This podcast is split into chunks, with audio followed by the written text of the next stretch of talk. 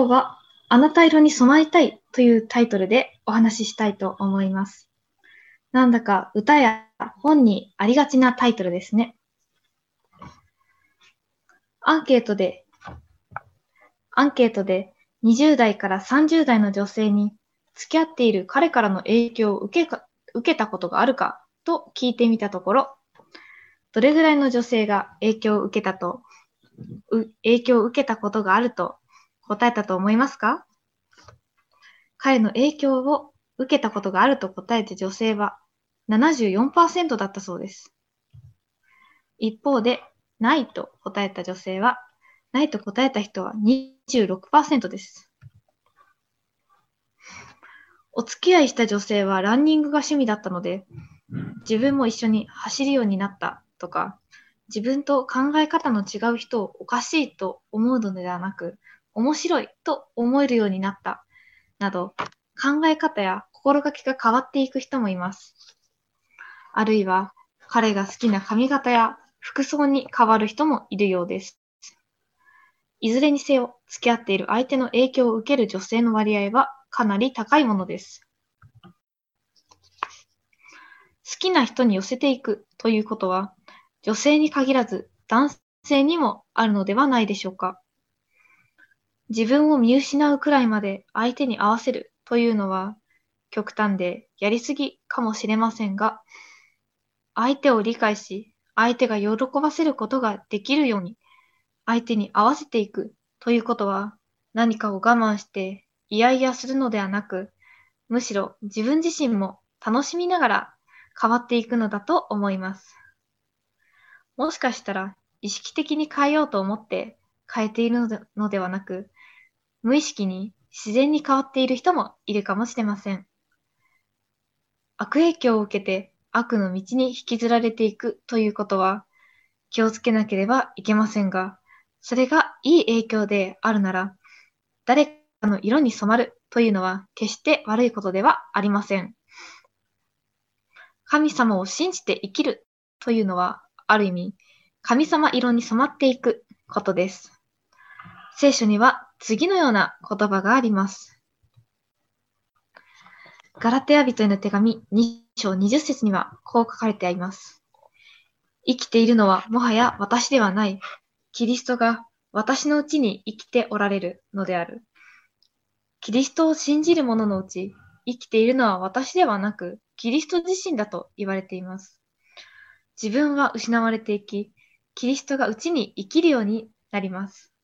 私の思いや価値観ではなく、キリストの思いや価値観が心に宿って、イエス様の色に染まっていくように生きるようになるのです。しかし、誤解しないように注意しなければいけないことがあります。それは、イエス様の色に染まらなければ、イエス様から愛されない。イエス様の色に染まらない人は、イエス様に見捨てられるという考え方です。決してそんなことはありません。ヨハネの手紙第一4章19節を読んでみましょう。私たちが彼を愛するのは、彼がまず私たちを愛されたからと書いてかれてあります。彼とは神様です。まず、神様が私を愛してくださいました。神様の色に染まる前から愛してくださっているのです。神様の好みの人間になったら、愛されるわけではありません。神様の愛とキリストが支払われた無限の犠牲を理解するとき、私たちの心の中にある変化が起こります。私たちも神様を愛するようになるのです。キリストの愛が私たちの愛を目覚めさせるからです。キリストの愛に応えたいと思うようになります。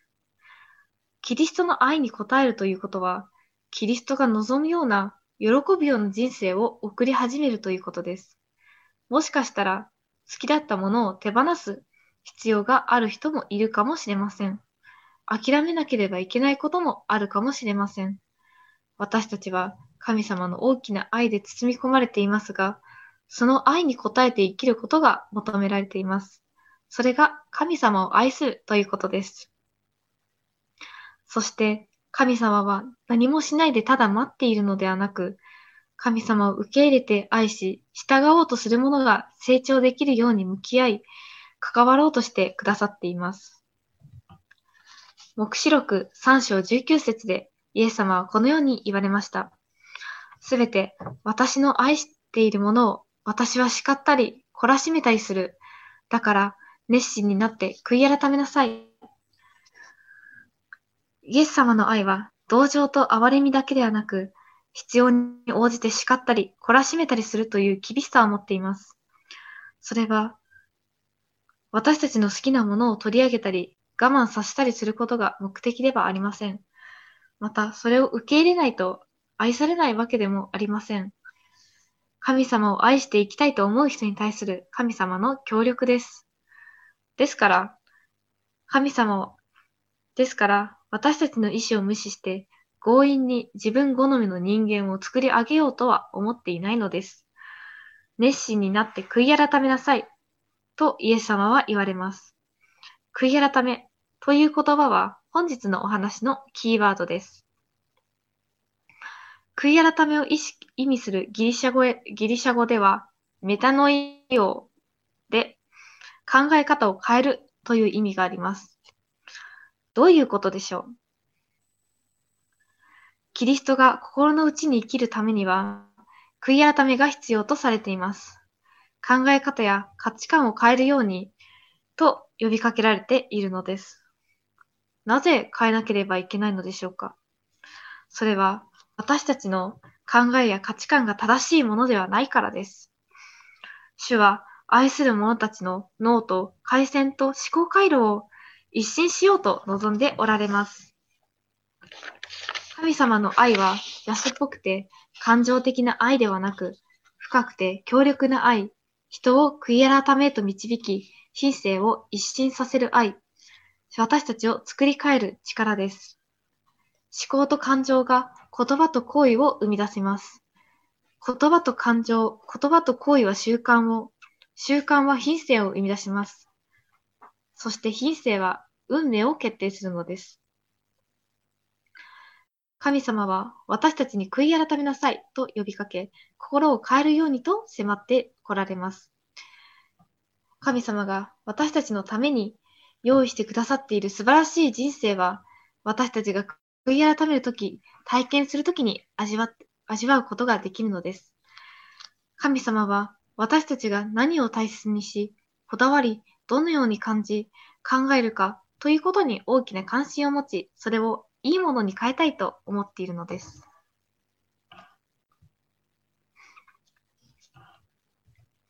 神様は聖書の言葉を通じて私たちに働きかけ、悔い改めへと導こうとされています。聖書の言葉は私たちの心を揺さぶり、時に刺し、私たちの考え方を変えようとしています。テモテへの手紙第2、3章16節と17節にはこのように書いてあります。聖書はすべて神の霊感を受け、て書かれたものであって、人を教え、戒め、正しくし、義に導くのに有益である。それによって、神の人があらゆるいい技に対して十分な準備ができて完全に整えられたものになるのである。そして、いい働きができるように、いい人生を送ることができるように、整えようとしてくださっているのです。しかし、一方的に強引にご自分の色を、ご自分の色に私たちを染めようとはなさいません。神様が大切にしているものは私たちの自由な意志です。ですから、神様はこのようにおっしゃいます。イザヤ書1章18節をお読みします。さあ、互いに論じ合おう、と主は言われる。私の好みに変わってから来なさい。あなたはまだ私のもとに来る資格はありません。出直してきなさい。とは決しておっしゃらないのです。キリストの愛は私たちをそのまま受け入れます。罪に打ちひしがれ、汚れたままの私たちをです。どのような状態で神様のもとに行こうと、そのまま受け入れてくださいます。しかし、そこで終わるわけではありません。神の愛は、私たちをそのまま受け入れつつも、そのままにしてはおきません。その愛には私たちの考え方を変えて新たにする力があります。私たちを正しい考え、正しい行い、正しい習慣、正しい品性、また正しい運命へと導くためです。私たちの考えや思いを無視して、ご自分の考えを強引に押し付け、時には脅しをかけ、無理やりに私たちを変えようとはなさいません。じっくりと時間をかけて、私たちに語りかけて論じ合うという神様の愛に溢れた関わり方の中で、私たちは神様の思いを理解し、受け入れ、心が変えられていくのです。ローマ人への手紙12章の2節にこう書かれてあります。あなた方はこの世と妥協してはならない。むしろ心を新たにすることによって作り変えられ、何が神の身胸であるか、何が善であって神に喜ばれ、かつ全きことであるかをわきまえ知るべきである。すべては心から始まるのです。神の身胸を行う唯一の方法は、まずイエスに心を明け渡すことです。すべては脳から、つまり私たちの思いから始まるのです。神様は私たちが変えられる経験を与えたいと望んでおられます。ところで皆さん、もし世と同じようになりたければ世に習うだけでいいのです。でもイエス様と同じようになりたければ習うだけでなく彼に似るものに変えられなくてはいけません。聖書が求めているのは行動の修正ではありません。聖書が約束しているのは品性が変えられていくことです。それが神様の力の醍醐味です。表面的な行動ではなく、品性が作り変えられることです。私たちがイエス様に人生の道案内をお願いするとき、変化が心から始まるのです。さて、今日はヨハネの目視録に登場するあるグループの人たちについてお話ししたいと思います。彼らは神様色に染まった人たちで神様の愛を経験した人たちです。彼らは一回、一体何者でしょうか？彼らはどんな生き方をし、どんな姿をしていたのでしょうか？最終世代である14万4千、すなわち世の終わりの霊的意味のイスラエルはどんな人たちなのでしょうか？答えは聖書にあるので、推測の必要はありません。聖書を見ていきましょう。では、ご一緒に黙示録の7章を開いてみましょう。一節から見ていきます。生ける神の印が神のしもべらの額に記される様子が描かれています。ヨハネの黙示録7章の一節からお読みします。この後、私は4人の見つかいが地の四隅に立っているのを見た。彼らは地の四方の風を引き止めて、地にも海にもすべての木にも吹きつけないようにしていた。またもう一人の見つかいが生きる神の印を持って日の出る方から登ってくるのを見た。彼は地と海の海とを損なう権威を授かっている4人の見つかいに向かって大声で叫んでいった。私たちの神のしもべらの額に私たちが印を押してしまうまでは、地と海と人を損なってはならない。司法の風とありますが、聖書においては、風はいろんなものを象徴しており、この箇所では、戦争や紛争、破壊や荒廃を意味していると考えられています。司法の風を4人の天使が引き止めています。人類の歴史における最終局面です。大きな嵐が吹き荒れていますが、ギリギリのところで天使たちが食い止めている状態です。天使たちはいつまで踏ん張ってくれるのかというと、生ける神の印を持った天使が、神のしもべたちの額に神の印を押すまでです。なぜでしょうか？神の印を受けた者は、その後にどんなに強く風が吹き荒れても保護されるからです。この世界はやがて今以上に大混乱に陥るでしょう。すべての人にとって大きな悩みの時がやってくるとき、神の印を抑えた人たちだけが、この大混乱を生き延びることができます。私は神の印を受けたいです。皆さんはどうでしょうか？では、印される人たちについて見ていきましょう。神のしもべらの額に私たちが印を押してしまうまでは、と、神の印を持った天使は言いました。印されることを望むなら、まず神のしもべになる決意をしなくてはならないということです。しもべであるなら、主人がいるはずです。印されて救われる人たちは、イエスを救い主として受け入れただけではなく、彼を人生の主人として受け入れています。これはとても重要なことです。多くの人は救われることを望み、救い主を必要とし、受け入れたとしても、人生の主人を迎え入れるとは限らないからです。私たちは本来自分の欲するままに生きたいのです。自分以外の主人は望んでいません。主よ、私をお救いくださいと言っても、あなたのしもべとして使えますと言うとは限りません。主人が望むようにではなく、自分が生きたいように生きたいのです。しかし、印されている人たちは、イエス様を救い主としてだけ信じたいのでなく、人生の主人として受け入れた人たちです。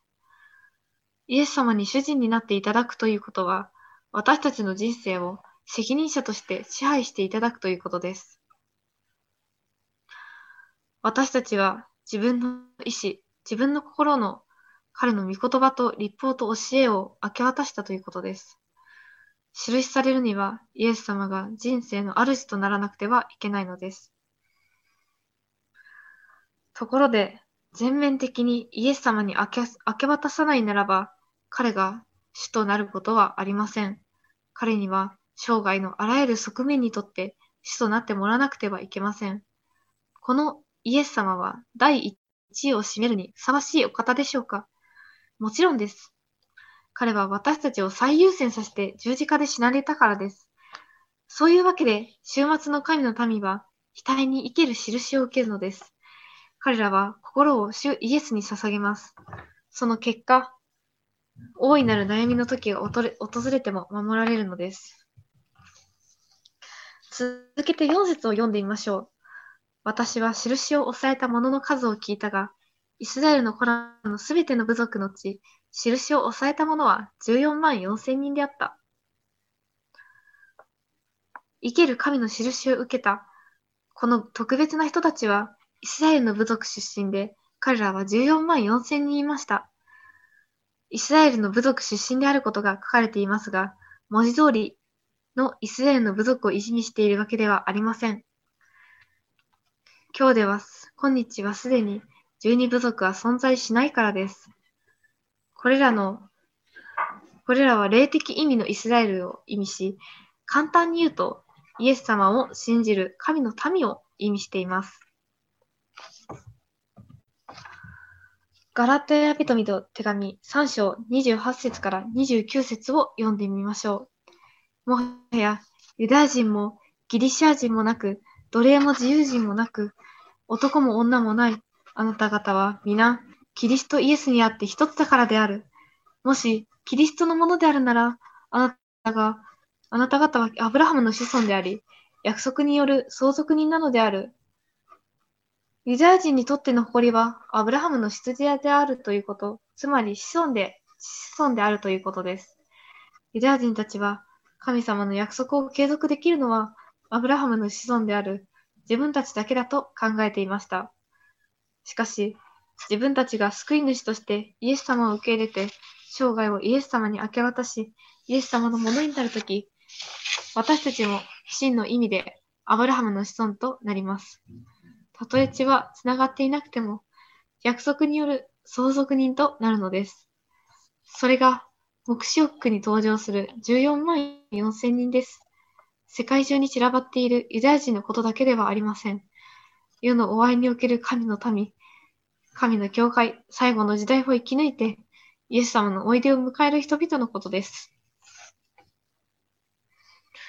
心を主に捧げた人々は、悔い改めて考え方を変えられた人々です。それは一重に、額に神の印を受けていることが表しています。この印は目に見える印ではありません。額とはすなわち脳の前頭葉のことです。そこでは私たちの理性や良心や道徳の司る部分です。つまり、額に印を押さえるということは、神様に心を支配されているということです。14万4千人は、あらゆる国家や国民、国語や民族から民族からなる人々であり、心の奥底から変えられて、新しい品性を持って新たな生涯を始めた経験をした人たち。私はこの特別なグループの一員となりたいです。この終わりの時代の特別な人たち、14万4千人の一員となると、どうすればいいのでしょうか？ある人は、最後に救われるのはそれだけ？今だけでも世界の人口は70億人もいるのに少なすぎる。そんなに少ない人しか入れないなら、私なんて入れるはずがない。と考えるかもしれません。その数が時期通りかは象徴的かは盛んに議論がなされています。しかし、時期通りなのか象徴的かなのかはこの特別な人たちの特徴ほど重要なことではありません。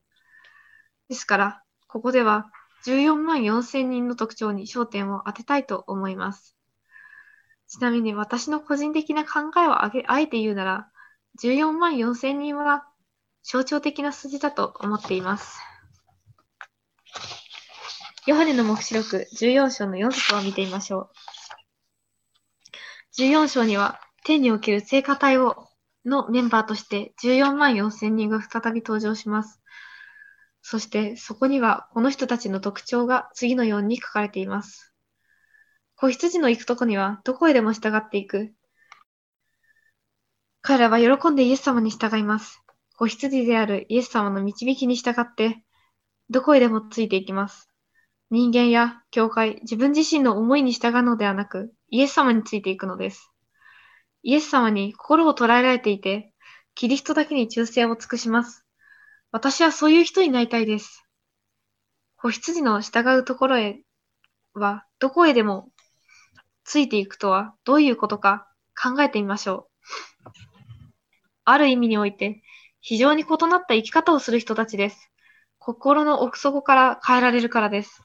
すべてにおいて、生活のあらゆる側面においてイエス様に従います。人生において、ある部分だけを宗教的側面、宗教的価値観を大切にするのではなく、人生全般において、神の支配を受け入れます。安息日だけ神様のことを思い出し、神様の思いや神考えを尊重するのではなく、他の3日間も子羊についていくのです。天国で子羊に従いたいと思うなら、まずこの世でキリストに従う必要があります。子羊は私たちを決して道に迷わせることはありません。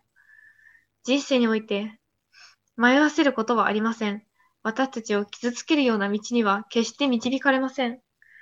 死の影の谷をも安全に通過させられるのです。そして、憩いの右は緑の野へと導かれます。私たちの神様は常に私たちのことを第一に考えるからです。私は生活の全側面において主に信頼することができるのです。どうすれば子羊についていくことができるでしょうか？ルカによる福音書9章の23節をお読みします。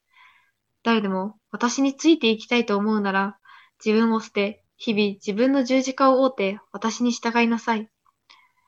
子羊の行くところ、どこへでもついていきたいと思うなら、自分を毎日捨てることが求められています。救いに至る道は自己犠牲と自己否定の道なのです。それが子羊であるイエス様が歩かれた道であり、生涯です。日々自分の十字架を追いつつイエス様に従うのです。注目したい言葉は日々です。毎日従うのです。つまり、今日の決断が明日も有効になるというわけではありません。毎日毎日自分の十字架を追い、導かれるところへはどこへでも従っていくことによって、全面的にイエスに従う決心をしなくてはいけません。ところで、十字架を追われたイエス様はどこに行かれたでしょうか？カルバリーへ死ぬために行かれましたね。イエス様に従いたいと思うならば、私たちも同じことをしなくてはいけません。ローマ人への手紙6章6節を読んでみましょう。私たちはこのことを知っている。私たちのうちの古き人はキリストと共に十字架につけられた。それは、この罪の体が滅び、私たちがもはや罪の奴隷となることがないためである。イエスに従って生きるということは自分を捨てることです。古い自分はキリストと共に十字架につけられています。死んでいるのです。そして新しい自分として生きるのです。子羊についていくとはそういうことです。これが真のキリスト教です。一週間に一度だけ何かをするのではなく、毎日死んで毎日生きるのです。私たちが神を愛するのは、神がまず私たちを愛されたからです。人知を超えた犠牲のうちに表された愛の深さを理解するとき、生涯を主に捧げたいと決心できるようになります。多くの人がしばしば、イエス様に従うのは大変だと言います。土曜に行くだけでも大変なのに、7日間すべてイエス様を中心に生きるなんて大変だと、確かに大変かもしれません。でも本当に大変なのは、天国を後にしてこの世界にやってくることです。これはまさに大変なことでした。神がこの世界に降りてこられ、貧しい家庭に育ち、人に馬鹿にされ、33年半後に残酷な死を渡す、死に渡されたのです。これよりも大変なことがあるでしょうかイエス様は私たちを愛するがゆえにその大変なことを受け入れてくださいました。キリストが私たちのためにしてくださったことを常に心に留めていきたいと思います。天使たちが賛美を受ける代わりに、罪人から唾を吐かれ、罵られ、拒絶されたのです。天の万軍の水系の的であったお方が、救おうとした者たちによって唾を吐かれたのです。彼は茨の冠をかぶるために金の冠を捨てられました。これこそが大変なことです。金の王座から降りて、残酷な犯罪者にふさわしい十字架に登られたのです。これがキリストの愛です。この愛と無限の犠牲を私たちが理解し、イエス様が私たちに限りなく与えて、与えられたものを見、神が命を捨てられたことを悟るとき、それは人ではなく、十字架で知られた人が創造主であったことを認めるようになるのです。その時私たちは彼のために惜しいものはなくなるでしょう。すべてを捧げるようになるのです。なぜでしょうか？彼が与えたものに比べれば、私たちが捧げるように求められているものは取るに足りないからです。イエス様の犠牲を理解するとき、私たちの人生は大きく変わっていきます。キリストの犠牲についておぼろげな理解しかないとしたら、私たちの人生のわずかしさ、わずかしか捧げることができないでしょう。大事なものは自分のために取っておこうとするでしょう。でも、彼がどれだけ多くのものを与えてくださったかを理解したら、私たちはどれだけ与えるようになるでしょうか。安息日については、主よ、喜んで安息日を守ります。と言うようになるでしょう。食事についても、イエス様、あなたがしてくださったことに比べたら、健康的な食事を選ぶことはたやすいことです。と言うでしょう。ですから、自分が捨てなくてはいけないもの、失うもの、諦めなければいけないものに焦点を合わせないようにしましょう。キリストがあなたのために捨ててくださったものに注目しましょう。そうすれば自分に必要なものは、必要ないもののが生活からそがれ、自然に必要なものを選ぶことができるようになります。自分がしなくてはいけないことではなく、イエス様がしてくださったことに焦点を当てましょう。私たちが神を愛するのは、神がまず私たちを愛してくださったからと聖書は教えています。今日、私はもっと深くそれを味わいたいのです。終末時代の神様の民、しもべは、このようにして生活の変化を経験するでしょう。喜んで全てを捧げます。何も惜しんだりはしません。ペテロの手紙第一、2章の9節をご覧ください。しかし、あなた方は選ばれた種族、祭司の国、聖なる国に、神につける民である。それによって、暗闇から驚くべき見光に招き入れてくださった方の宮座をあなた方は語り伝えるためである。実は、出エジプト記を引用していました。これは、エジプトを脱出した古代イスラエルに向かって、あなた方は特別な民である、と神が宣言したものです。ペテロはそれを旧新約時代のクリスチャンたちに当てはめています。私たちは神の民なので、神は私たちに選ばれた王家のものらしく、清く、異彩を放つように呼びかけておられます。異彩を放つとは、奇妙という意味ではありません。異彩を放つとは、他とは異なってユニークであり、特別であるということです。つまり、神様が私たちを世と区別なさっているということです。神様は私たちに世から出てくるように呼びかけておられます。世にいながら世に属さないということです。ちょうど海に浮かんでいる船のようなものです。船は海にあって叱るべきです。ところが、海水が海の中に入ってきたら、それは問題です。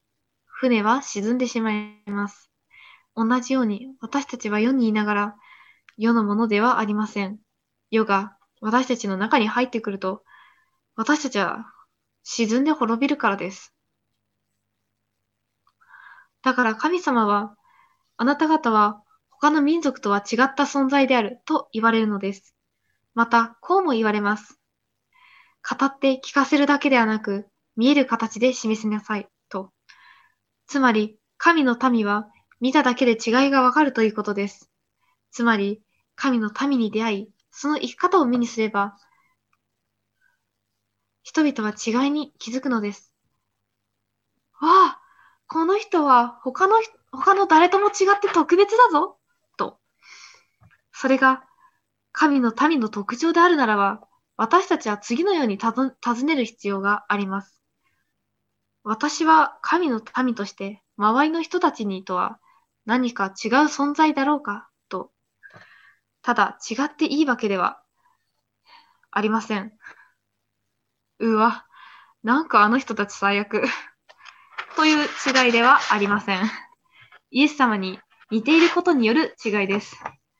私はイエス様のようになりたいと思うのです。では、どうすればイエス様のようになれるのでしょう？コリント人への手紙第2、3章18節には、実際な実際的な原則が書かれています。私たちは皆、顔を覆い、顔を覆いなしに、死の栄光を鏡に映すように見つつ、栄光から栄光へと死と同じ姿に変えられていく。これは霊なる働きの、霊なる死の働きによるのである。ここに普遍の原則があります。その見ている対象が何であれ、見続けることによって影響を受けるということです。だとすれば、死を見続けていれば、死のように変えられていくということになります。私たちの目や耳や五感に入ってくるものが何であれ、心に影響を及ぼします。そして、その心が思考、感情、言葉、行為、習慣、そして品性を作り出すのです。特に私たちは見ているものや聞いているものから大きな影響を受けています。詩編101編の3節には実際的なアドバイスが書かれています。私は目の癒しい、目の前に癒しいことを置きません。聖書がなぜ目の前に癒しいものを置かないようにと述べているのでしょうか見るものによってそれと似たものになってしまうからです。聖書は見る者に気をつけなさいと言っているのです。暴力的なものを見ていると暴力的な人間になってしまいます。恋愛ドラマや映画などを見ていると聖書が教えている結婚や男女の関係とは違った愛のあり方に魅力を感じるようになっていきます。もしも皆さんもそのことで悩んでおられるとしたら、詩編119編37節の祈りをする必要があるでしょう。私の目を他に向けて、虚しいものを見させないでください。つまり、主よ、神の子羊であるあなたを見るために、助けにならないものから目をそらすのを助けてください。と、祈る必要があります。そうすれば、神様がその祈りに応えてくださいます。何を聞くのかというのも大切です。マルコによる福音書4章24節には、聞く事柄に注意しなさいと教えられています。私たちの耳から入ってくるものは思想と生き方に大きく影響します。例えば音楽です。激しい音楽は私たちの気をそらし、変に高揚感を与え、興奮状態へと導き、私たちにさらなる危険へと誘います。また、その歌詞にも気をつけなければなりません。繰り返し聞くメッセージにいい影響を受けにくい、受けていくことになるでしょう。精霊のかすかな声を聞こえなくさせ、霊的事柄への関心を見失ってしまいかねません。そんなことに目を注ぎ、耳を、どんなことに目を注ぎ、耳を傾ければいいのでしょうか？ピリピリトへの手紙4章8節をお読みします。最後に、兄弟たちをすべて真実なこと、すべて尊くべきもの、すべて正しいこと、すべて純真なこと、すべて愛すべきこと、すべて誉れあること、また徳と言われるもの、賞賛に値するものがあれば、それらのものを心に留めなさい。どんなことがあっても、これは真実だろうか、純真だろうか、愛すべきだろうか、高潔だろうか、誉れあるだろうか、賞賛に値するだろうか、と吟味することが命じられています。音楽であれ、いかなる娯楽であれ、この標準に及ばなければ、神はこう言われます。あなたの人生から除外するか、私に除外させなさい。私に近づかせる事柄について思いを巡らしなさいと。それは私を神に近づけるだろうかそれとも神様を見失わせるだろうかイエス様を喜ぶことと一致しているのだろうかと立ち上って考えることが大切です。ヨハネの手紙第一2章15節と16節を読みます。世と世にあるものを愛してはいけない。もし世を愛するものがあれば、父の愛は彼のうちにない。すべて世にあるもの、すなわち肉の欲、目の欲、持ち物の誇りは、父から出たものではなく、目から出たものである。聖書ははっきりと世と世のものを愛してはいけないと教えています。私たちが生きているこの世界には、残念ながら、神様を喜ばせないものが多くあります。神様に由来しない、神様が私たちに与えたいと思っていないものが、身の前にはあるのです。もしもそれらのものを愛するならば、本当には神を愛していないことになります。神の愛に焦点を当てる必要があります。ヨハネの手紙第1、4章19節を読みましょう。私たちが彼を愛するのは、彼がまず私たちを愛されたからである。この順番は忘れないようにしていきましょう。神様が私たちを愛してくださったことがわかるとき、神様を愛することができるようになります。自分が捨てようとしているものに焦点を当て、それらを憎み、遠ざけようと努力しても、心の葛藤が続くだけです。本当は欲しているものを捨てようとするわけですから。ただ、イエス様の愛に焦点を当てれば、イエス様があなたの心に変化をもたらしてくださいます。神様の愛が働いて、神に由来しないすべてのものを遠ざけたくなります。自然と神様の色に染まっていきます。エフェソビトへの手紙5章10節をお読みします。主に喜ばれるものが何であるかをわきまえなさい。主よ、どうしたらあなたを最も喜ばせることができますか？あなたに喜びをもたらすために他にできることはありますか？と尋ねましょう。主よ、あなた多くのものを与え、すべてを犠牲にしてくださいました。私はあなたのために何ができるのでしょうか？と祈り求めましょう。私たちの周りには神様の愛を失わせようとするもので溢れています。神様のメッセージが聞こえなくなるもので溢れています。神様の愛から離れるということは難しいことではありません。だからこそ、神様はそのようなものを遠ざけ、キリストに似たものになるようにと招いておられるのです。神様の好みに合わせ、神様の色に染まるようにと招いているのです。それが神様の愛を見失わない確実な方法だからです。イエス様が私たちの最上の模範です。この世においでになったキリストが身につけられていたものは何もありませんでした。宇宙で最も美しいお方が外見的に人々を引きつけるものを一切持たず、大衆を魅了した唯一の特質、それは非性の美でありました。キリストの愛の光が内から輝き出ていました。その彼が私たちの模範であります。イエス様は何を着ていましたか？縫い目のない衣を着ていました。縫い目のないとは品性の衣です。と言っても派手な服ではありませんでした。神様は私たちに良質を求められますが、派手さや贅沢をかけること避けることを望まれます。神様はクリスチャンである私たちをイエス様の模範に従うように招いておられます。私はイエス様のようになりたいです。内側から変えられ、その美しさが外側に溢れ出るような人になりたいです。皆さんはいかがでしょうか？あなたは今でもイエス様を愛していますか？イエス様はあなたにとって世の何よりも大事ですか ?14 万4千人の一員になりたいですか？子羊が導くところはどこへでも従っていきますか？主よ、私の思いではなく、御心がなりますようにと心から祈りますか？